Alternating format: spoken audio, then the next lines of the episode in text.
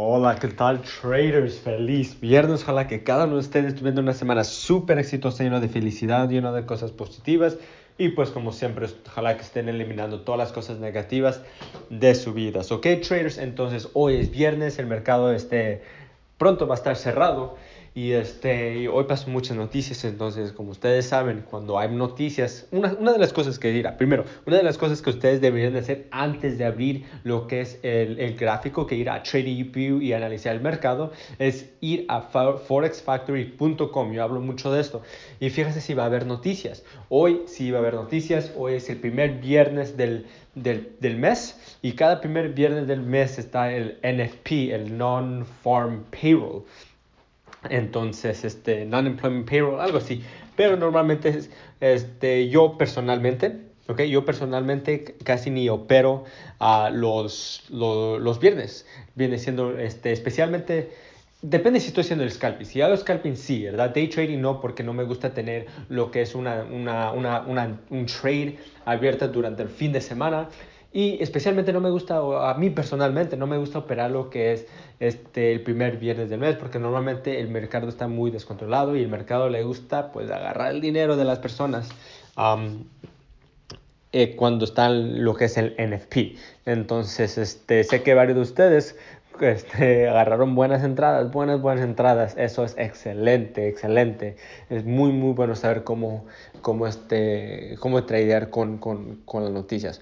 Pero traders, uh, hoy les quiero hablar un poquito sobre, un poquito más sobre backtesting, porque mira, backtesting es como realmente se estudia uh, y pues este, puedes aprender mucho de tu par, ¿ok? Y muchas de las veces personas o estudiantes luego me dicen, oh, ya estoy haciendo backtesting, pero ¿cómo puedo mejorar? ¿Cómo puedo hacer diferentes cosas? Y en el backtesting, claro, que estamos haciendo en el pasado, estamos buscando para entradas y todo, pero ustedes deberían enfocarse nomás en una confirmación. Um, entonces, por ejemplo, ¿verdad? Como ustedes saben, el Fibonacci para mí es mi favorita herramienta para utilizar cuando estoy, cuando estoy analizando el mercado. Lo uso en el día, lo uso en el 4 horas, 1 hora, 15 minutos, hasta 5 minutos, ¿verdad? Entonces yo uso el Fibonacci mucho, mucho, mucho. Entonces yo cuando estoy operando, pero no estoy operando, cuando yo estoy haciendo backtesting, para un nuevo par. Me gusta solamente lo que es este, buscar los soportes de resistencia, pero también buscar los Fibonacci y cómo puedo utilizar Fibonacci, cómo puedo, um, cómo, cómo, ese par respeta los retrocesos y cuál es el, el, el, el porcentaje del, del retroceso, retroceso, donde está... Eh, donde le gusta respetar más, ¿verdad? Entonces la única forma que nosotros podemos saber es con lo que es el backtesting. Entonces, por ejemplo, ¿verdad? Por ejemplo, puedo decir que cuando están, están, están haciendo este eh, scalping o están haciendo lo que están entrando, lo que sea, ¿verdad? Como ustedes saben, yo cuando hago el scalping, yo a veces le entro cuando entre este, el 50%, el 50%, el 60% es cuando le entro a una entrada en 5 minutos o 15 minutos, ¿verdad?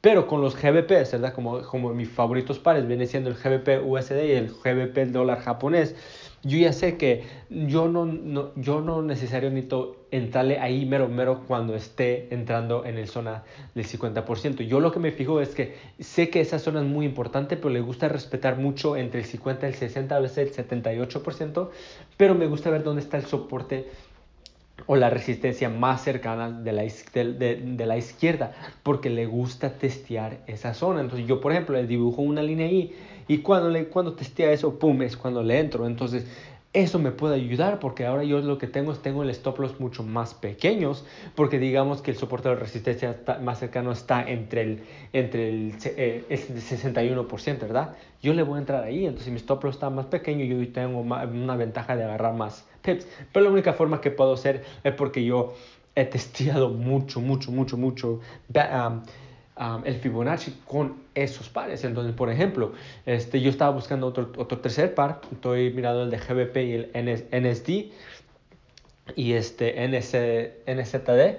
Entonces, lo primero, lo primero que hago es estoy tratando de utilizar mi Fibonacci, cómo respeta mi Fibonacci, qué es lo que está respetando más. Entonces, cuando yo estoy haciendo backtesting, claro que busco las entradas y todo eso, donde puedo poner mi, stop loss, mi take profit, todas las confirmaciones, pero la confirmación más que yo uso primero, primero, que me enfoco más antes de combinar todas las confirmaciones, viene siendo el Fibonacci, el soporte de resistencia, viene siendo dónde puedo entrar, porque si ustedes pueden entrar, uff, uff, Así es como se lleva a, este, a tu trading al, otro nivel, ¿ok? Claro que uno puede decir que, ok, tenemos, tenemos nuestros análisis y sabemos que, ok, el mercado va y para arriba, le podemos entrar aquí, le da una hora que se termine esta hora y pum, ¿verdad? Pero si ustedes pueden buscar esa entrada perfecta hasta ir hasta el 5 minutos, porque era, yo a mí me gusta operar que yo voy el de la semana, en el día, en el 4 horas, en el 2 horas, en la 1 hora, media hora, 15 minutos, hasta voy a veces hasta el 5 minutos, no más para buscar esa perfecta entrada, hasta el puro, puro detalle. Entonces, si ustedes pueden